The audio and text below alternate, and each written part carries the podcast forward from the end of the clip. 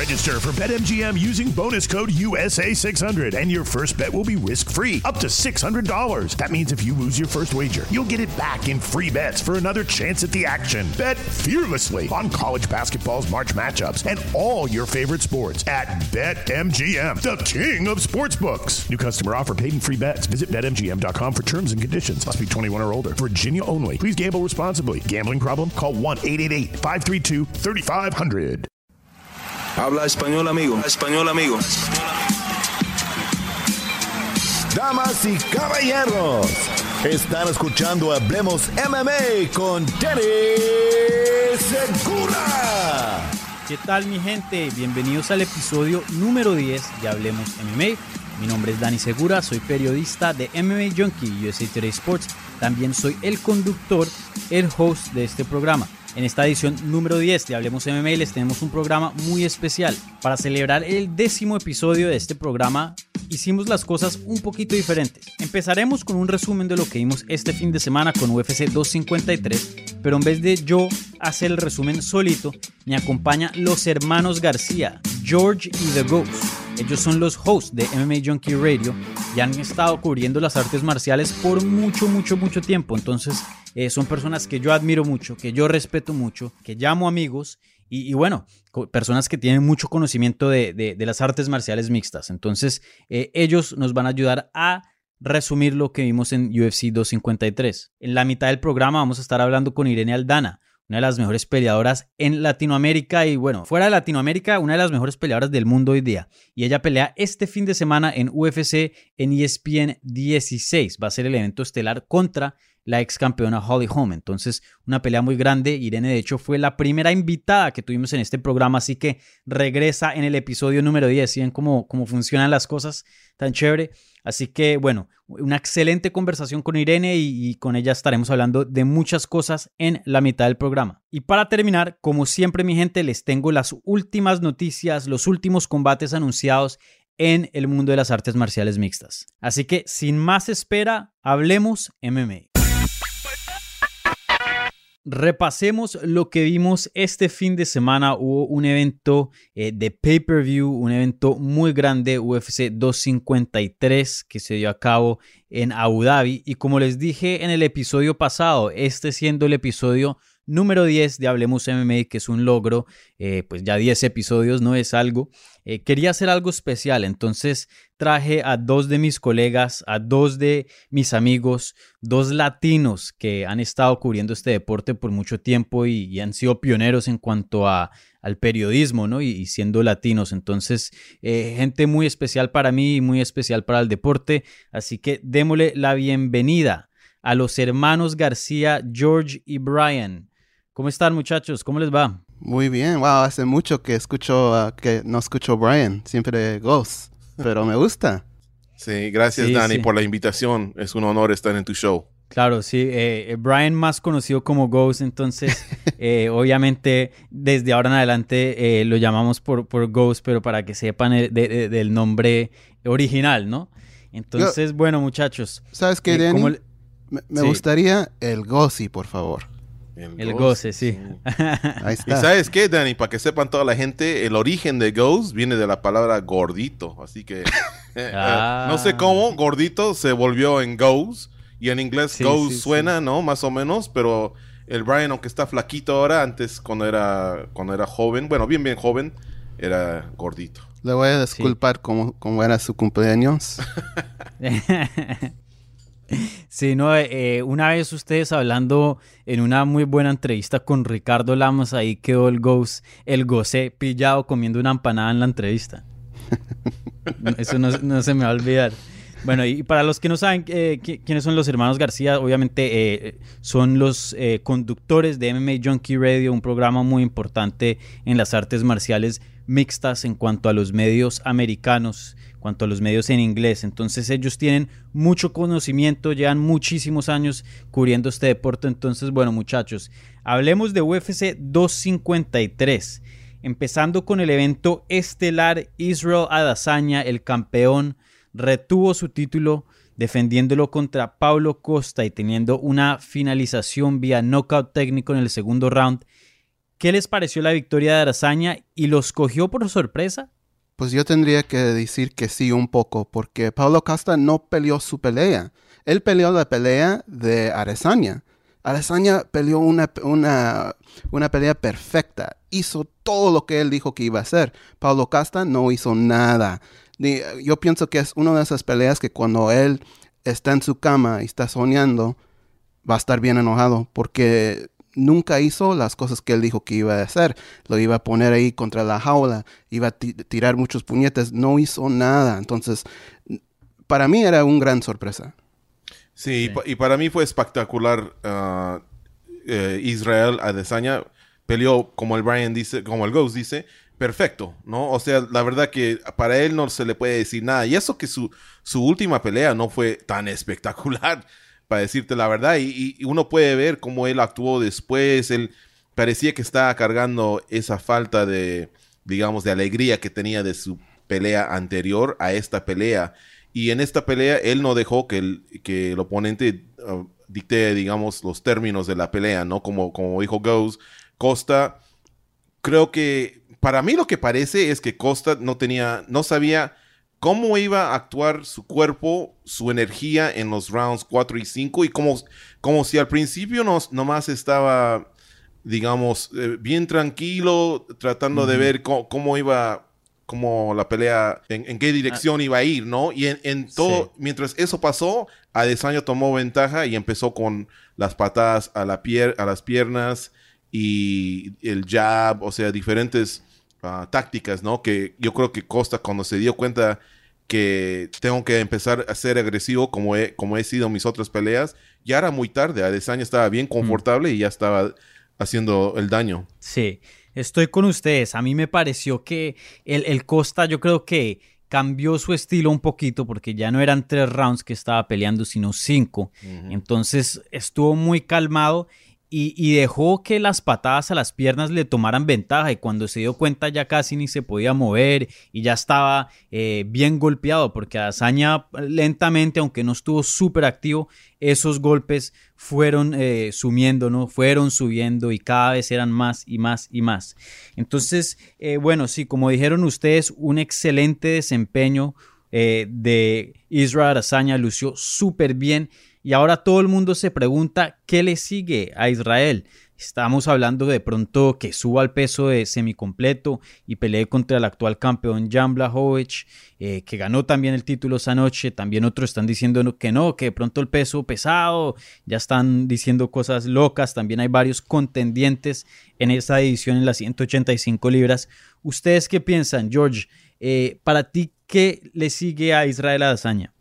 Bueno, gracias a Dios, eh, eh, Israel Adesanya nos ayudó con eso porque nos dijo que quiere pelear con Jared Cannonier, que bajó de light heavyweight, o sea, el peso de 205 libras, bajó a 185 a middleweight hace como dos años y le ha ido bien, y ha tenido tres ganancias ahí y merece, ¿no? Merece. Pero Cannonier también tiene que pelear contra Robert Whitaker, entonces ya esa pelea está hecha y si gana Cannonier y sale bien de su salud, yo creo que ya está listo Adesanya a pelear con Cannonier. Ahora, yo sé que Adesanya quiere, tiene perspectivas, digamos, de crear una leyenda como John Jones y Anderson Silva, pero eso empieza, Danny, con sus defensas de su propio título, ¿no? Una vez que empiezas a brincar de una clase a otra, pues acuérdate que primero lo que quieres hacer es, aunque sea tus tres defensas, tres a cinco defensas en tu propia categoría y luego de ahí ya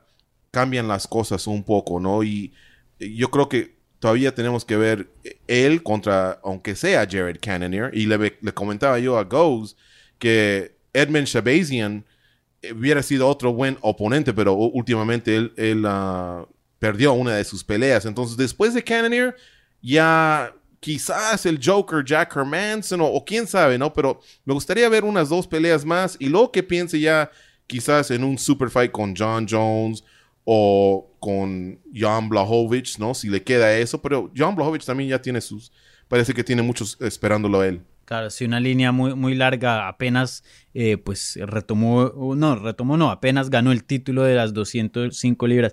Y, y Ghost, ¿tú qué piensas? Porque yo sé que tú tienes a veces ideas bien interesantes, bien locas. Eh, ¿tú, ¿Tú estás de acuerdo con tu hermano que, que le sigue Cannoneer?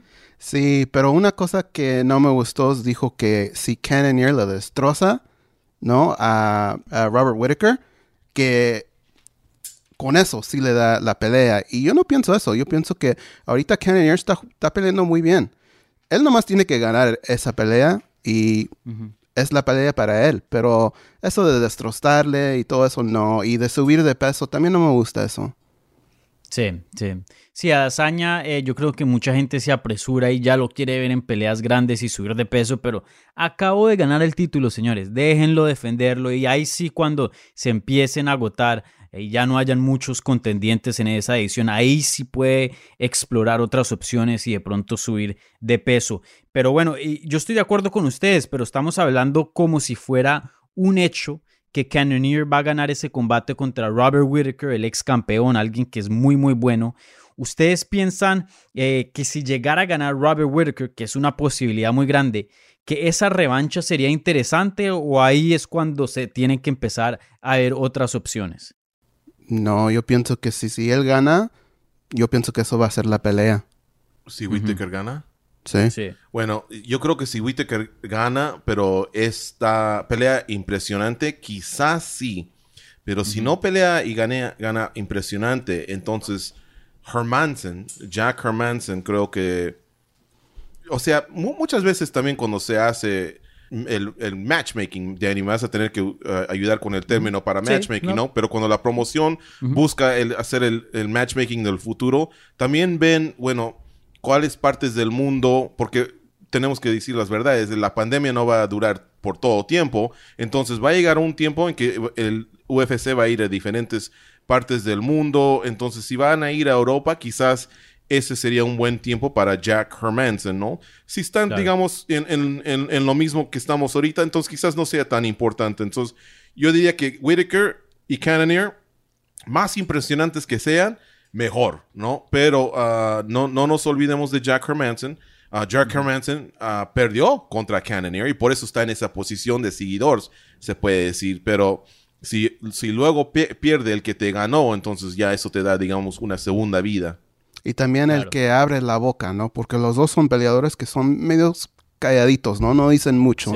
El que nos da el UFC, peleamos contra él. Entonces, ellos tienen que hablar, tienen que decir, yo quiero el campeón, yo quiero esta pelea, esto es donde lo quiero, este día, y yo pienso que ahí eso le va a ayudar un poco. Claro.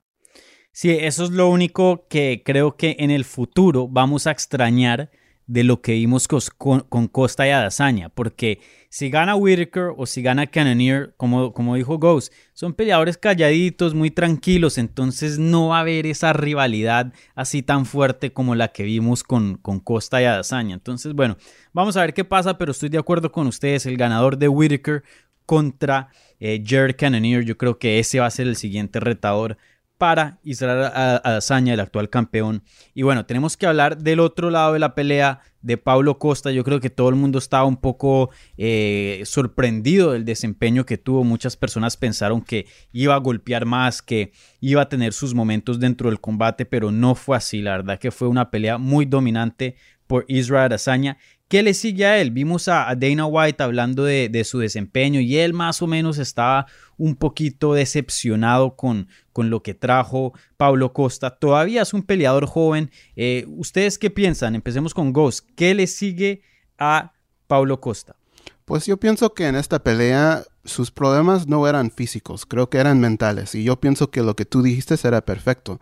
Yo pienso que él estaba pensando, es posible que yo voy a ir cinco rounds esta vez, ¿no?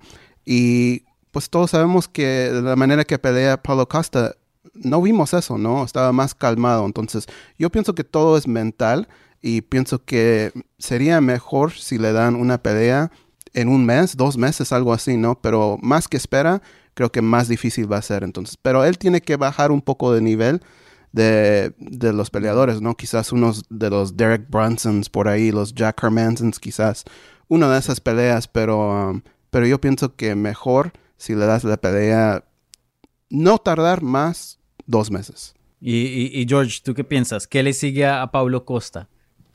Bueno, lo primero que tiene que hacer el borrador es borrar esta pelea que ocurrió el sábado de su mente porque el Ghost tiene razón, mucho de esto creo que va a ser mental, ¿no? Esa noche él se, él se preparó en una manera que quería que uh, pelear quizás sobre 25 minutos y bueno, no, no, la pensó muy bien, ¿no? Pero como dijo Ghost, yo, no sé, quizás un mes sea un poco muy pronto, pero ahora que eh, estamos en esta, estos tiempos, de la pandemia que vemos que muchos peleadores están peleando muchas veces, como Bobby Green creo que peleó tres veces en seis semanas, creo. Costa sí debería hacer algo así. Antes del 2020, digamos en diciembre o noviembre, pelear con uno, con uno de esos peleadores, como dice, como dice Ghost, quizás uh, Chris Weidman, ¿no? Derek Brunson, uh, y, impresionar, ¿no? Uh, quizás pueda también pedir una pelea donde él puede ser el main event y otra vez prepararse cinco rounds. Ah, eso creo que sería muy importante para él. Sí. Eh, dices algo que me gusta mucho, George, y pienso que es muy importante en esta ocasión.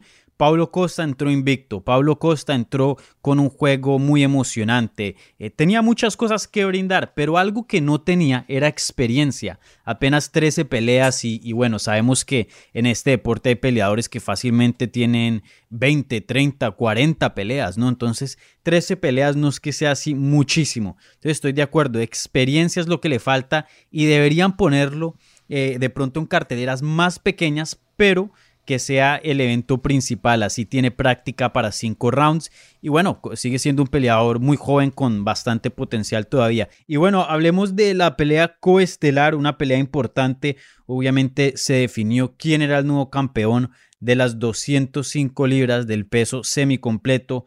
Jan Blachowicz le ganó a, Dominic Reyes vía knockout. Eh, un, un, excelente desempeño, otra vez un knockout técnico en el segundo round.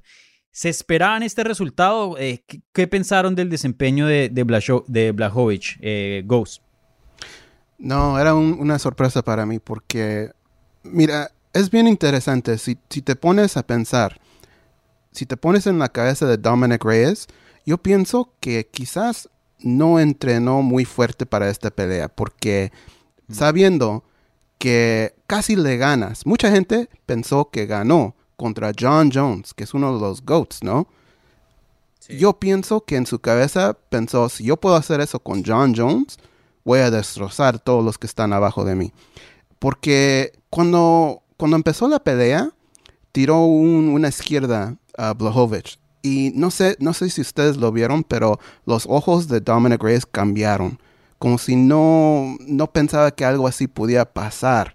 Entonces, um, yo pensé que Dominic Reyes iba a ganar, yo pensé que él iba a estar, eh, afuera, adentro, afuera, adentro, y iba a ganar un TKO en los primeros dos rounds, pero uh, wow, qué tal pelea. Y para mí, Blachowicz, o sea, sabía que tenía ese poder, pero yo también me quedé con la impresión de qué tan bueno peleó Dominic Reyes contra John Jones. Él, tenía ese tipo de experiencia contra un gran peleador. Entonces, aunque perdió, también salió con mucha confianza.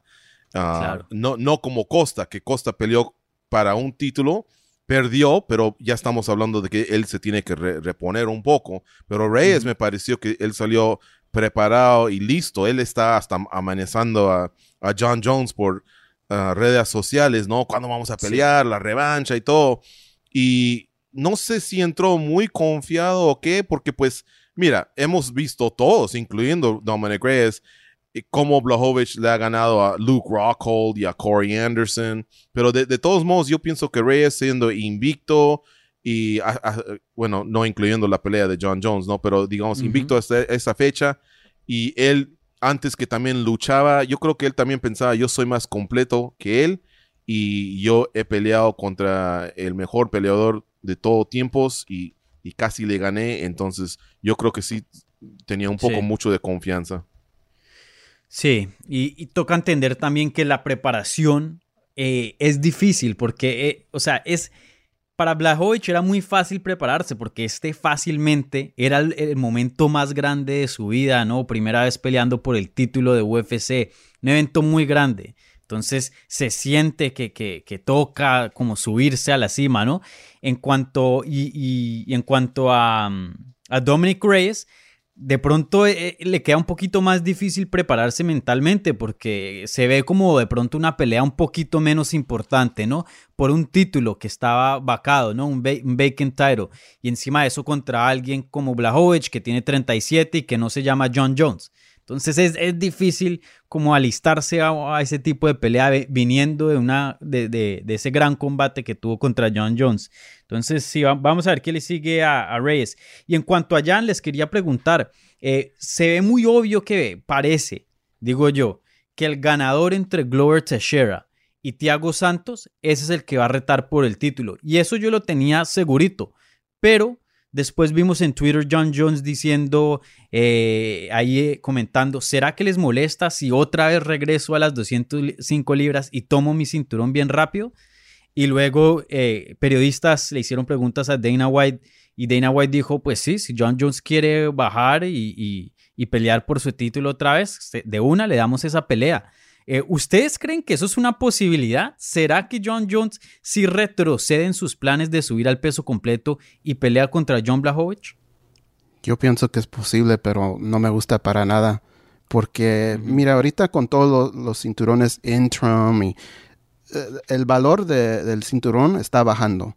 Y si tú tienes tu campeón que nomás deja el cinturón, se va y otra vez regresa, no sé, para mí eso no dice mucho de, cuánto... Ah, cuánto valoras el cinturón. Entonces yo diría, si yo, si yo era Dana White, yo le diría que no, que te tienes que poner en fila, ¿no? Tú dices que quieres ser un heavyweight, haz una pelea de heavyweight y si quieres regresas después de eso. Sí. Y para mí, qué piensas? Mm, mira, el, el UFC, acuérdate que muchas de sus peleas del 2020 lo han hecho sin, uh, sin uh, audiencia, ¿no? Entonces no han, no han podido ganar dinero. Um, no sé cuántos millones han perdido ahí. Entonces, cuando hay posibilidades de que tus grandes peleadores quieran pelear más pronto de lo que es posible. Y acuérdate, Jan Blahovic, aunque va, está esperando un hijo, bueno, digamos, uh, no sé si va a ser hijo o hija, pero eh, está esperando un baby. Después de eso, él me parece que ya va a estar listo para pelear. Él, está peleando bien frecuentemente. Entonces, si esa pelea lo pueden hacer en tres meses y todavía no se ha hecho, digamos, Stipe Miocic contra Francis Ngannou. Y acuérdate que Jones tendría que esperar el ganador de esa pelea. Entonces es posible que Jones ah, le beneficie regresar. Y yo creo que la UFC lo haría. Ahora, ¿qué pasa? El ganador de Thiago Santos y, y ah, Glover Teixeira otra vez tiene que pelear espectacular. Y si lo hacen, quizás no sea tan fácil para John Jones. Pero estamos hablando de uno de los mejores de todos tiempos y casi, casi siempre ellos logran lo que ellos quieren. Ahora, les presento un nombre más, pero yo no sé si este nombre, ah, yo creo que todavía le falta unos cuatro o cinco meses de usada testing y es Anthony Rumble Johnson. No se olviden de él que anunció que va a oh, regresar y ya ha empezado con sus exámenes ¿no? de antidoping. Sí, él, él puede regresar en febrero del 2021 y ese sería un buen combate. Y la verdad no me molestaría mucho si le dieran una pelea de título inmediata porque a mí me encanta Anthony Johnson, el estilo de él es súper emocionante. Y sería Polish Power contra Rumble Power, eso sí sería muy bueno. Sí, me gusta. Eh, por último, quería hablarles de un veterano, alguien que ustedes conocen muy bien porque ustedes han estado cubriendo este deporte por mucho, mucho tiempo. De hecho, esta persona ha estado en el estudio con ustedes eh, muchas veces. Entonces, eh, quería hablar de Diego Sánchez, que sufrió una derrota en una decisión unánime contra Jake Matthews y, no, se, no se vio muy bien, no se vio muy bien. Encima de eso, está entrenando con Joshua Fabia en, el School de Self-Awareness y bueno, ahí hay controversia, mucha gente cuestiona eh, qué tan bueno Joshua es como un coach. Y, bueno, y sabemos que ya tiene muchos combates y ya está eh, pues viejito, ¿no? Ya tiene bastante edad para ser un peleador profesional. Creo que tiene 38 eh, años y cumple 39 en diciembre. Eh, ¿Qué pensaron de Diego Sánchez y piensan que ya es tiempo que Diego se retire? ¿Qué, piensan que el UFC tiene que hacer con Diego? Yo diría que bajo lo que escuchamos la semana pasada, que Donald Cowboy Cerrone y Tyron Woodley no le impresionaron al, al presidente de la UFC, Dana White. Él comentó que quizás ya tenga que hablar con los dos peleadores, ¿no? Que, que seriamente consideren retirarse. Pues eso también aplicaría a, Diego Sánchez por lo que yo vi. Y yo no quiero ofender a Jake Matthews, me parece un buen peleador, ¿no? Pero él, él, él perdió todos los rounds y en uno de esos hubo un 10-8. Entonces, aunque no lo digamos, lo, terminaron de todos modos, o sea, no, hubo un finito, de todos modos, ah, fue bien dominante Matthews contra Sánchez. Y yo, yo no veo por qué, yo no, yo, no, yo no creo que él tiene que ya pelear más. Ahora, si le dan una pelea más, ya, si llegan a un de acuerdo, porque Dana White es bien emocional. Y si tú le dices, mira, esto es toda mi vida, estos son mis sueños, esto es lo que quiero, él casi siempre te va a dar el beneficio, especialmente peleadores como Cowboy y como Diego Sánchez, que siempre estuvieron listos para él. ¿ya? Woodley quizás sea un poco diferente. Woodley ah, trató su carrera de diferentes maneras, no, no siempre pensando en el, en el UFC. Pero quizás Sánchez lo pueda convencer. Y sabes qué, me gustaría ver a esos dos pelear, aunque creo que bueno, no sé, porque ellos han pasado por muchas etapas en que han sido, ah, han sido amigos y luego enemigos, ¿no? Entonces, no sé, no sé si, si van a pelear o no, pero me gustaría quizás algo así, o Carlos Condon, o Nick Díaz, alguien desde de, sus tiempos, de sus épocas, Matt Brown. Hay, hay todavía unos peleadores que, que siguen peleando, que también tienen treinta y tantos años, o casi cuarenta, o los cuarenta mismos. Ahí quizás sí. Ghost, ¿tú qué piensas? Bueno, yo pienso que ya es tiempo, ¿no? Para Diego, um, pero me gustaría, cuando hay peleadores así, que siempre están, han estado ahí para la compañía, para los fans, yo pienso que él tiene que ir en sus términos. Y me gusta agarrar dos peleadores que están en eh, el mismo barco. Entonces, yo diría que quizás uh, Damian Maya. Yo pienso que eso sería un buen nombre. Y los Damian Maya ya dice que este va a ser su, último pelea. Y para Diego quizás puede ser, pero yo pienso que, mira, el estilo que pelea Damian, no creo que vamos a ver muchos 10-8 rounds, ¿no? Entonces, yo, yo, yo pienso que esa pelea sería perfecto para los dos. Sí, y, bueno, sí, eh, Sánchez, un veterano, alguien que siempre ha estado ahí por la compañía, eh, obviamente compitió en, en, The Ultimate Fighter la temporada número uno y sabemos que Dana White le encanta esa temporada. Esa temporada, de hecho, es responsable, ¿no? No 100%, pero ayudó mucho a que UFC sea la compañía que, hoy es. Entonces sé que eh, Dana White siempre eh, tiene algo en el corazón ahí reservado para Diego Sánchez y, todos esos peleadores. Yo estoy de acuerdo con ustedes. No, no quiero verlos. Lo, han puesto con, en peleas con, peleadores muy jóvenes, con peleadores que todavía tienen deseos de pelear por un título, que, que están subiendo, ¿no? Y ese no es el tipo de pelea que quiero ver a Diego Sánchez. Para mí, estoy de acuerdo con Ghost, una pelea con Damien Maya o, como tú dijiste, George Carlos Condit, alguien que, que ya tiene pues una edad avanzada, ¿no? Y, y, más o menos están en la misma situación. Yo creo que eso es lo mejor, si es que llegara a, querer peleando, porque si se llega a retirar, yo no me voy a quejar. Excelente carrera, hermano. el, tiempo le alcanza a todo el mundo. Y, bueno, mucha suerte en, en, la vida, ¿no? Pero, pero para mí, si se retira hoy día, para mí me parece bien. Entonces, vamos a ver qué le sigue a Diego Sánchez. Y bueno, por último, rapidito, a cada uno les quiero preguntar, esto los cojo por sorpresa, eh, no se los comenté al comienzo de esta grabación, pero em, les quería comentar eh, qué otro desempeño, qué otra pelea les gustó y, qué otra pelea le quieren eh, decirle aquí a los seguidores de Hablemos MMA que, que les llamó la atención de la cartelera.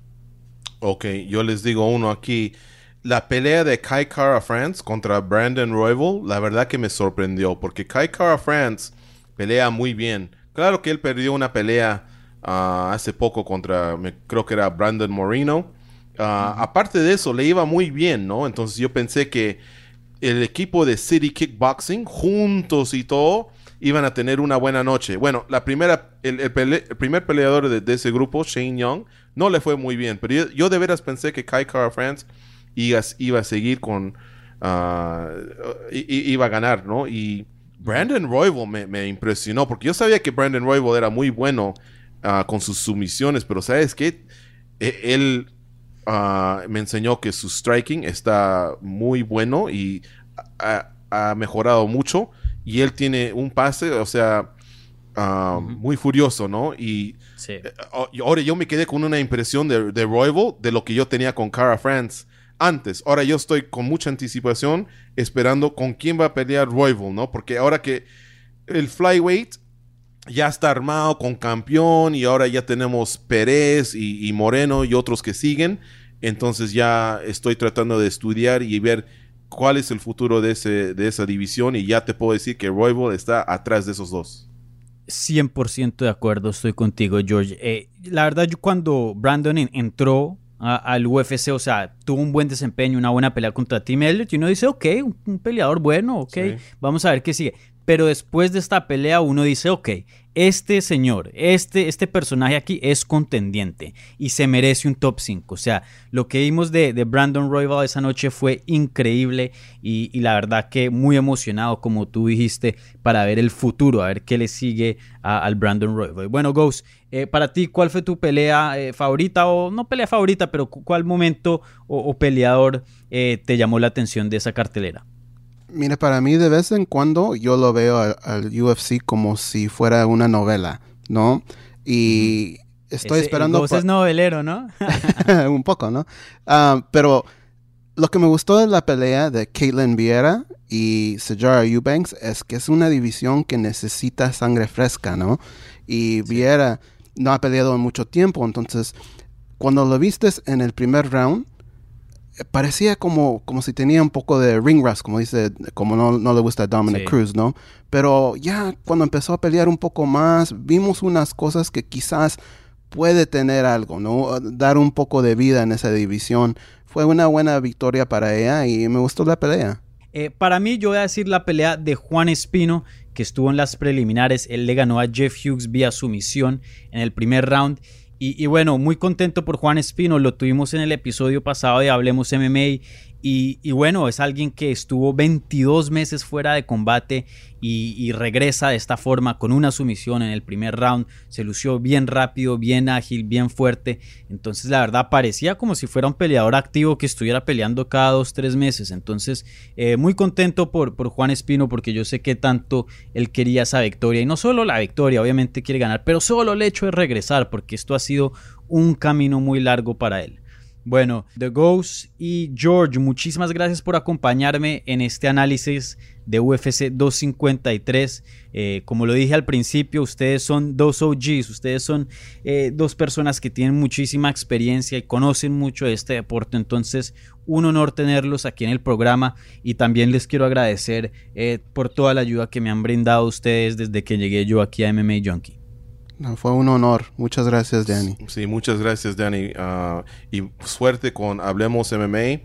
Ah, hasta la fecha, en los últimos dos meses, todo lo que yo he escuchado de los fans ah, que también comunican conmigo es que les encantan mucho el producto. Así que te, celebramos. Eh, eh, todo va muy bien con Hablemos MMA y en el futuro, cuando quieras tenernos de nuevo, avisa nomás. Y ojalá que ya que estamos practicando el, español, ya nos podemos comunicar un, un poco mejor. Fue un poco difícil aquí ah, hablar en un idioma que no practicamos mucho. disculpa. Claro, sí.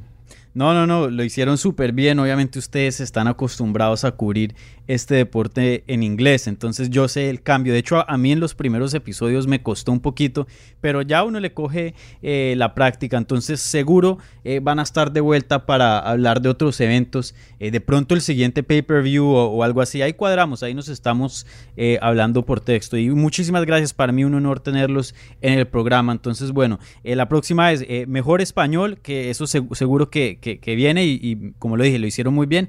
Y Ghost me tiene que traer empanadas. No sé si por delivery o qué, pero eh, eh, eso está ahí. No, no, la, próxima vez que vienes a Las Vegas, aquí te los tengo esperando. Y Dani, si me permites, quiero dar un shout out a Hugo Solórzano que escucha el show desde Lima, Perú. Bueno, muchísimas gracias muchachos y nos estamos hablando pronto, ¿vale? Vale. Gracias. Hablemos MMA con Danny Segura. Bueno, ahora se une al programa un guest muy especial para el show. Este guest fue el primer invitado, el primer guest para el programa, también el primer guest que regresa al show. Ella es una de las mejores peleadoras que ha salido de México, una de las mejores peleadoras de Latinoamérica, una contendiente top en las 135 libras del UFC en cuanto al peso femenil. Estamos hablando de una de las mujeres más peligrosas de Guadalajara, la gran Irene Aldana. Irene, ¿cómo estás? Y bienvenida al programa. ¿Qué tal? Yo muy bien, gracias. ¿Cómo estás tú? No, súper contento de tenerte otra vez aquí en Hablemos MMA y, bueno, de hablar de, ya de un combate, ¿no? Y, en mejores circunstancias. La última vez que charlé contigo, eh, pues hablamos de, esa pelea que se aplazó con Holly Holm precisamente para este fin de semana, el 4 de octubre, eh, porque habías dado de positivo con COVID-19 y, bueno, en ese entonces, eh, pues todavía tenías el virus, estabas en, ya en, las últimas etapas de recuperación, pero el virus seguía presente. Entonces, quiero saber cómo te sientes ahora y, bueno, cómo fueron esos, esas últimas semanas lidiando con, con el virus. Pues bueno, al principio fue bastante difícil cuando apenas estaba saliendo del virus. cuando estaba retomando el entrenamiento, sí fue un poco difícil porque me cansaba muy rápido entonces, parece ser que el virus en ese momento dejó un poco de secuelas. Em, ya, ya estando negativo, todavía sentía un poco de, cansancio. A lo mejor tal vez todavía no salía a mi 100% el, el virus de mi cuerpo, pero solo fueron una semana y media, dos más o menos lo que duró eso. Y después ya mi cuerpo regresó totalmente a la normalidad. De repente me sentí muy bien, de repente mi cuerpo respondió muy bien y pues bueno, pude tener un campamento completo, 100% este, eh, bien hecho, eh, muy bien entrenado en todas las áreas, bastante duro. Y pues bueno, pude alcanzar a llegar a mi 100% aquí a la pelea. Vale, me alegra que, te estés sintiendo ya mucho mejor y, bueno, que hayas tenido un buen campamento. Y, te quería preguntar precisamente eso.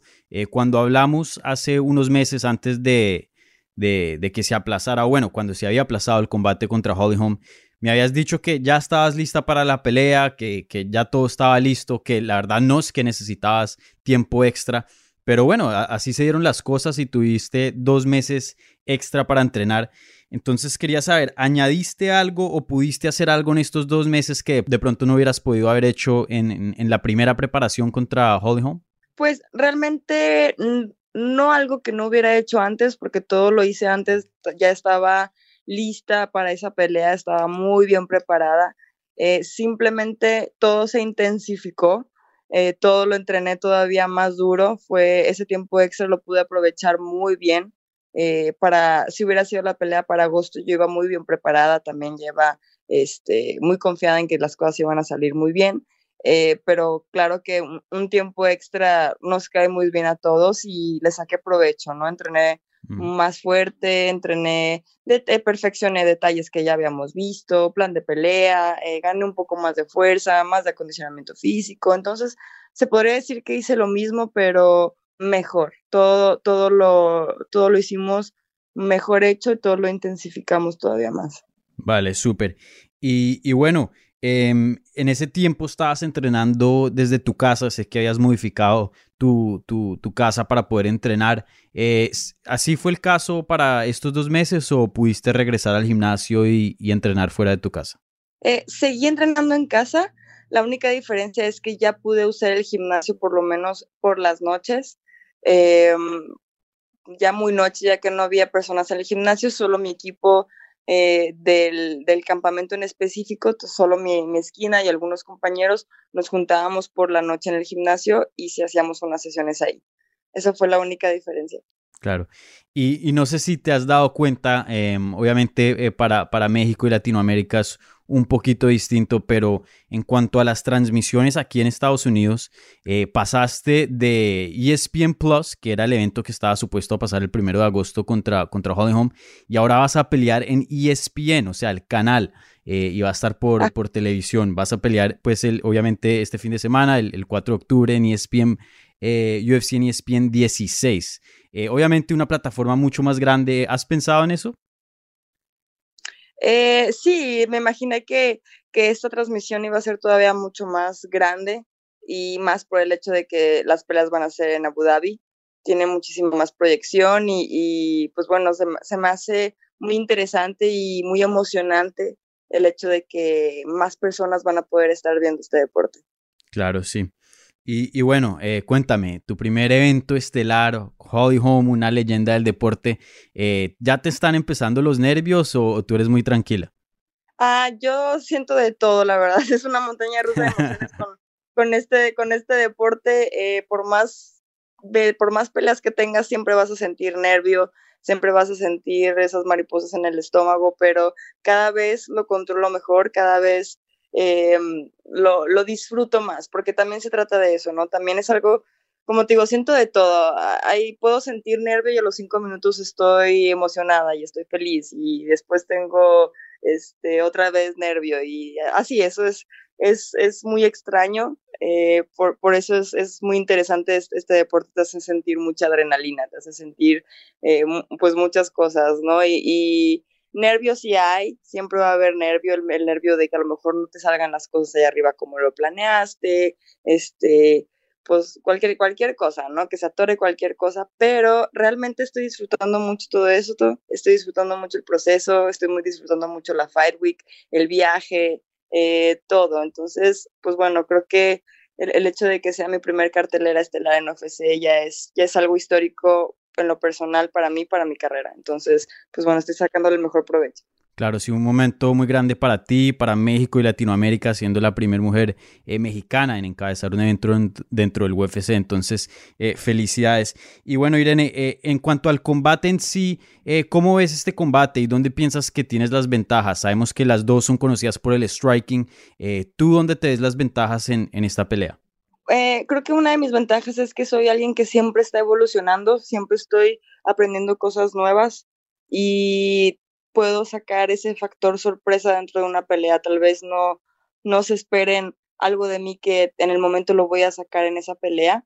Y pues bueno, el, el, el corazón mexicano, eso sí es, eso es algo que, que llevamos con, pues bueno, muy, muy característico de, de nosotros y pues yo creo que esas, esa hambre que tengo, esa hambre con la que, con la que vengo de ganar, de, de esta oportunidad por el cinturón, creo que es mi momento, creo que me toca a mí eh, pues bueno, da, dar este paso por, por, un, por, el cinturón de UFC. Eh, y pues bueno, creo que, creo que esas son las ventajas que llevo. Claro, sí. Y, y un par de preguntitas más. Eh, Holly Holm, eh, hemos visto que sí, como había dicho, ella es un striker, pero a veces cuando pelea con, con ciertos strikers, eh, a veces recurre a la lucha. Es algo que estamos viendo muy reciente en su estilo. ¿Piensas, teniendo en cuenta que tú tienes eh, uno de los mejores eh, golpes y no solo eso, uno de los mejores boxeos dentro de esa división, ¿piensas que ella va a luchar contigo? Podría ser. Realmente me estoy preparando para la mejor versión de Holly, para cualquier cosa que ella pueda traer a la pelea. Sabemos que tal vez quiera luchar, tal vez quiera irse al piso, tal vez quiera mantenerse en el striking. Entonces, cualquiera que sea su, su decisión, eh, voy a tratar de yo mantener el ritmo de pelea a mi favor y tener la habilidad de salir de cualquier problema que ella me pueda presentar. Claro. Y el UFC ya, ya casi no más o menos se, se fueron de ese estilo de decir, bueno, este es un, un, una pelea por el contendiente número uno. Ya, ya, no dicen eso muy frecuente, pero Dana White sí dijo que probablemente si tú ganas eh, vas a pelear por el título. ¿Sientes que entrando a este combate estás peleando por eso? ¿Estás peleando por tu pelea de título? Eh, sí, claro, estoy muy consciente de que esta pelea me puede me va a abrir las puertas para que mi siguiente pelea sea ya por el título, pero eh, estoy, no me gusta adelantarme, no me gusta acelerar las cosas y por el momento estoy enfocada en esta pelea, estoy enfocada en Holly Home y, y bueno, ya que, ya que gane la pelea, ya, ya estaré más enfocada en pensar en, en la pelea por el título. O sea, sé que es una, una oportunidad que, que me va a llevar por el, por el título definitivamente, pero sí quiero ahorita estar enfocada solo en Holly Home. Sí. Y siendo esta una plataforma tan grande, un evento estelar, eh, Holly Home, eh, ¿sientes, eh, no sé, de pronto algún deber o alguna presión de de pronto hacer algo un poquito extra para, para llamar la atención de Amanda Núñez y, y de la gente del UFC? No, realmente eh, no siento presión, creo que mi, mi propio estilo habla por sí solo y, y como, entreno es como peleo y si, y si entreno fuerte y si entreno eh, haciendo cosas eh, pues increíbles dentro del gimnasio, esas, esas cosas van a salir en la pelea. Entonces no es algo que yo lo tenga que forzar ya estando en, en, el octágono. Eh, no siento presión, lo estoy viendo como una pelea más. Sé que es una pelea muy importante, pero así siento todas mis peleas. Todas mis peleas las siento que son las más importantes de ese momento. Y pues bueno, simplemente deseo que estar enfocada y que todo, me, todo lo entrenado me salga ahí arriba del octágono. Claro. Y, por último, yo sé que tú eres una madre muy orgullosa de, cuatro gaticos. Eh, ¿Cómo los dejas? ¿Quién los cuida? ¿Cómo es la logística de, tus gatos ahora que te vas tan lejos a Abu Dhabi? Sí, la verdad fue muy difícil dejarlas. eh, contraté niñera casi. eh, una amiga me hizo el favor de quedarse a vivir en mi casa eh, estos días eh, porque sí estaba muy, muy triste porque las iba a dejar solas mucho tiempo y, pues bueno, tú sabes que los, los animalitos requieren bastante atención, ¿no? Entonces, eh, afortunadamente tengo unas excelentes amistades en Guadalajara y esta amiga me hizo el favor de quedarse a vivir en mi casa. Entonces sé que está, están súper cuidadas mis niñas y además tengo cámaras ahí que las estoy viendo todo el tiempo. claro, vigilancia. Eh, bueno, sí. Bueno, Irene, eh, muchísimas gracias por tu tiempo. Yo sé que eh, andas bien ocupado hoy día, entonces la verdad te agradezco por, por tomar tiempo para hablar con nosotros aquí en Hablemos MMA. Y bueno, eh, muchísimas felicitaciones por hacer historia, siendo la primera mujer mexicana en encabezar un evento del UFC, un logro muy importante para México y, Latinoamérica. Así que felicidades, Irene, y mucha suerte este sábado contra Holly Holm. Así es, no, gracias a ti, un gusto siempre estar aquí de visita, un gusto hablar contigo y pues nos vemos muy pronto. Espero que hablemos ya que regrese con la victoria.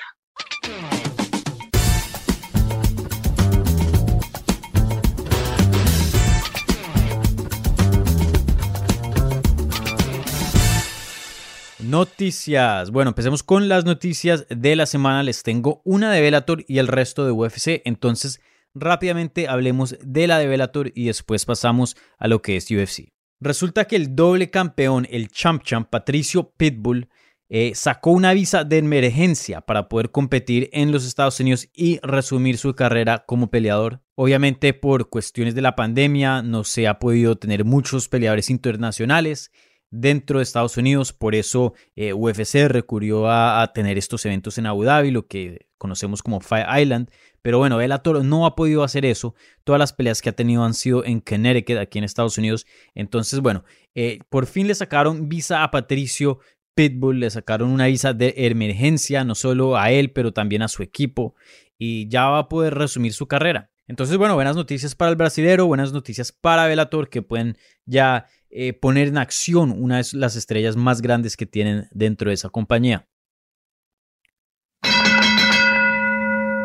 Bueno, y ahora pasando a UFC, les tengo varias noticias interesantes. La mayoría son updates que Dana White nos trajo en el transcurso de la semana.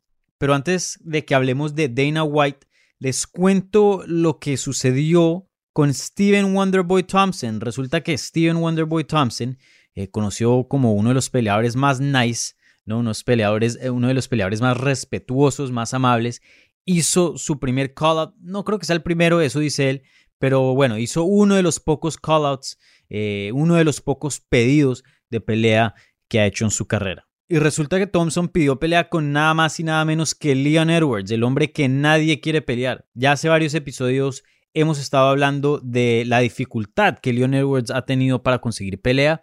Y bueno, eh, no solo pelea, porque pelea la puede conseguir, pero pelea de buen nombre, pelea grande. Y obviamente Steven Wonderboy Thompson siendo un ex retador de título sería una pelea muy grande para él. Y él escribió lo siguiente en Twitter. Con todo respeto, Leon Edwards, y, y, tengo harto respeto por usted. Yo he estado diciendo que quiero pelear con usted desde hace bastante tiempo. Me parece que tiene sentido y me parece un buen combate. Creo que este fue mi primer pedido de pelea en Twitter. Hombre, se sintió raro. Hashtag hay una primera vez para todo. Entonces, bueno, uno piensa súper, eh, tenemos pelea, una pelea grande. Steven Wonderboy Thompson regresa, por fin le consiguen una pelea grande, alguien con nombre, a Leon Edwards. Pero resulta que Leon Edwards no le contestó y no ha puesto nada en Twitter. Ha estado bien callado en los últimos días. De hecho, creo que la última vez que hizo algo público fue cuando, eh, precisamente la semana pasada, cuando estuvimos viendo la pelea de Colby Covington contra Tyron Woodley. Entonces vamos a ver qué pasa. Eso me pareció un poquito raro, pero obviamente una noticia en desarrollo. Pero lo que sí sabemos es que hay alguien con nombre que quiere pelear con Leon Edwards. Y bueno, mi gente, como les dije, los próximos tres updates que les traigo aquí en el programa son updates que nos trajo Dana White. Y ya que estamos hablando de las 170 libras, eh, empecemos con lo que Dana White dijo acerca de los comentarios que Colby Covington ha hecho eh, ya en entrevistas y en muchos videos, hasta en redes. Comentarios muy controversiales, comentarios que eh, siempre han sido un poquito pasados de la línea y bueno, ya se están volviendo comentarios racistas. Resulta que cuando Colby Covington le ganó a Tyron Woodley, después tuvo una entrevista con los de ESPN y en esas lo pusieron a hablar con el campeón, Kamaru Usman, que estaba como analista esa noche. Y Colby Covington le dijo algo así entre esas palabras que, que, se estaban mandando y le dijo, bueno, algo así como que a mí me mandó una llamada al presidente de los Estados Unidos, a ti te están mandando señales de humo, tu tribu. Entonces, eh, obviamente, Kamaru Usman, siendo un peleador nacido en Nigeria, obviamente un peleador eh, negro, eh, pues obviamente un comentario bien racista de, Covington. en el pasado ha hecho comentarios así que más o menos se perciben un poco racistas, pero la verdad es como que mm, no es que sea difícil descifrar si son racistas o no, pero pues simplemente no eran tan claros, ¿no? Se decían cosas que sí eran como medio incómodas, pero esto ya, ya es pasándose de la raya. Entonces, Em, John Morgan de MMA Junkie, de, la página nuestra, le pregunta a Dana White, el presidente del UFC, y bueno, ¿qué piensas de, de esos comentarios? Eh, ¿La compañía va a decir algún tipo de, statement? ¿Va, va, a responder a estos comentarios? ¿Va a decir algo respecto a lo que se dijo y, lo que Cody Covington está haciendo? Y Dana White le contestó lo siguiente, esta es la décima vez que ustedes ya me han preguntado esto. Todos estos peleadores tienen causas tienen cosas, tienen eh, creencias propias. Aquí no callamos a nadie. Nosotros dejamos que todo el mundo hable y diga lo que tienen en mente. Yo no sé si he escuchado algo que él ha dicho racista.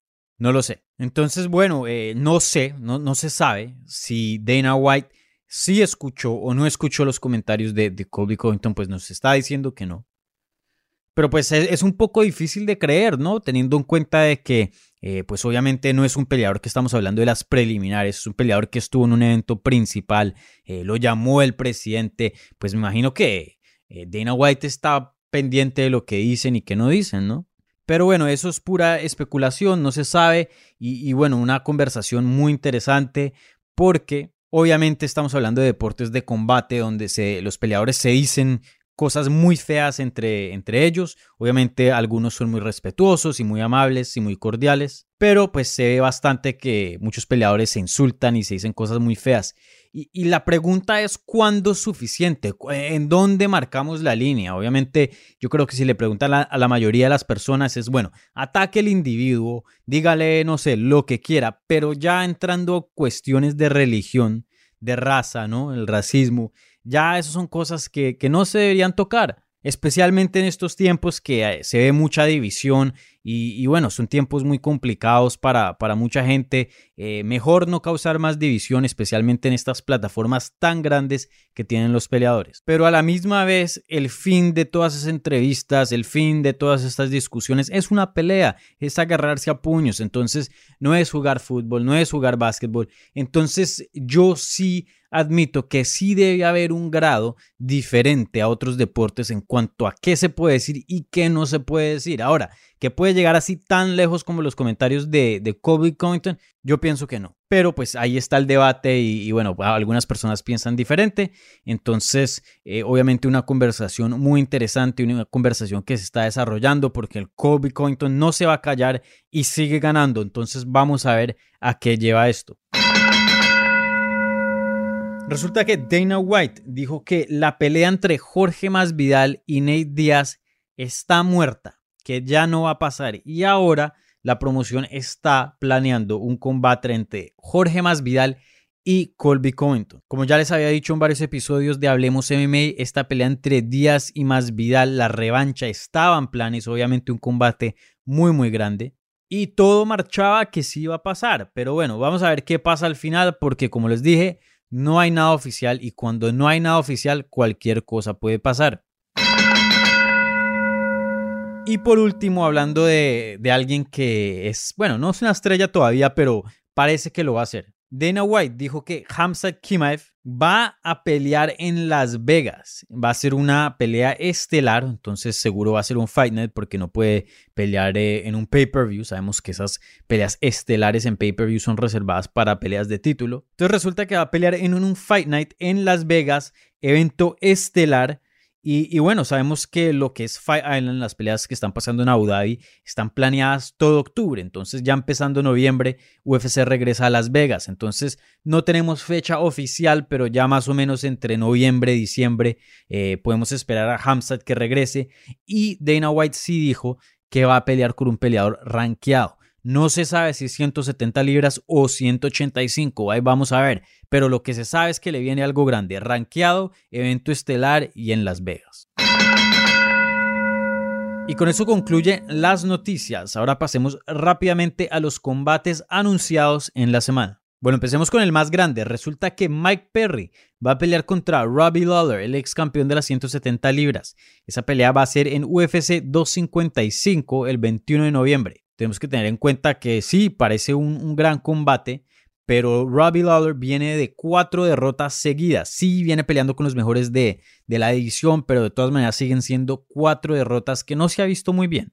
Y esta pelea ya estaba fichada, pero ahora tiene un nuevo date, una nueva fecha. Resulta que Glover Teixeira va a pelear contra Thiago Santos el 7 de noviembre, evento estelar en Las Vegas. Esta pelea ya se ha planeado dos veces, pero las dos veces se cayó debido a test positivos de COVID-19. Estaban planeados a pelear el 12 de septiembre, pero Glover Teixeira dio de positivo, se movió al 3 de octubre y ahí fue cuando Thiago Santos dio de positivo. Entonces, eh, tercera vez que planean esta pelea y vamos a ver si, si los dos pueden llegar, ojalá, ¿no? Eh, pueden llegar saludables y, sin COVID eh, para el 7 de noviembre, ¿no? Siguiendo en el peso pesado, resulta que Stephen Struve el, peleador más alto de UFC va a pelear contra Taito Ibasa en UFC 254 el 24 de octubre. Luego para el 17 de octubre, Nikita Krivlov va a pelear contra Volkan Ozdemir en una pelea coestelar y esa pelea va a ser obviamente en Fight Island, siendo todas las peleas de octubre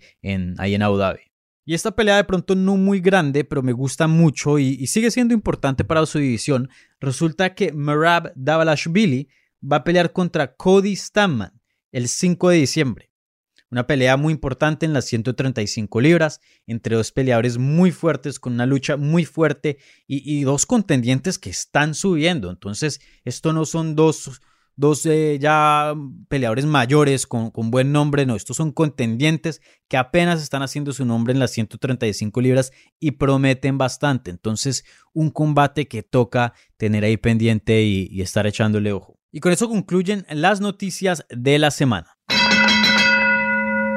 Y con eso concluye el episodio número 10 de Hablemos MMA. Muchísimas gracias a Irene Aldana por acompañarnos en el programa de hoy. Me alegra mucho que ya esas secuelas del COVID-19 ya, ya hayan desaparecido y se sienta muy bien. Y bueno, muchísima suerte a ella este fin de semana que pelea en UFC en ESPN 16 contra Holly Holm, un momento muy importante para ella, para su carrera, pero también para México y Latinoamérica, siendo ella la primera mujer mexicana en encabezar un evento del UFC, así que historia se va a hacer este sábado. Así que felicidades a Irene por el logro y también mucha suerte en su combate contra Holly Holm. Bueno, aquí la estaremos esperando si todo sale bien y saca esa victoria. Ya, ya nos dijo en el programa, ¿no? Que regresaba, así que eh, aquí al tantos del regreso de Irene Aldana. También muchísimas gracias a los hermanos García que me han brindado muchísimo apoyo desde que llegué a MMA Junkie y bueno, como les dije, quería hacer este episodio un poquito especial, entonces eh, los invité a ellos que tienen mucho conocimiento y,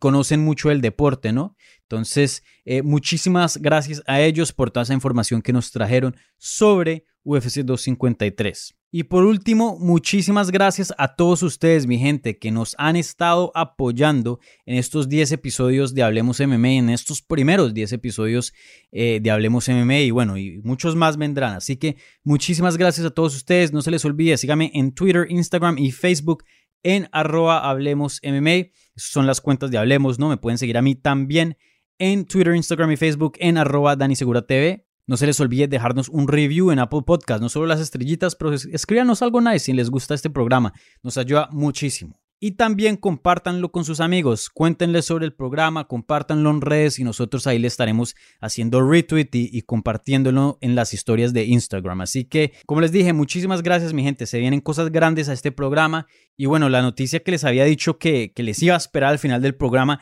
este miércoles vamos a tener a Juan Espino en un episodio extra de Hablemos MMA. Espino tuvo una victoria excelente en UFC 253 ganándole a Jeff Hughes y bueno, él estuvo en el episodio pasado. Entonces hablaremos de esa sumisión tan, tan buena que tuvo en esa, en esa pelea, su desempeño, qué le sigue, qué quiere y mucho más. Así que eh, estén ahí al tantos a el episodio extra del miércoles. Bueno, así que sin más charla, muchísimas gracias mi gente, que tengan una linda semana, nos hablamos el miércoles. Bueno, chao.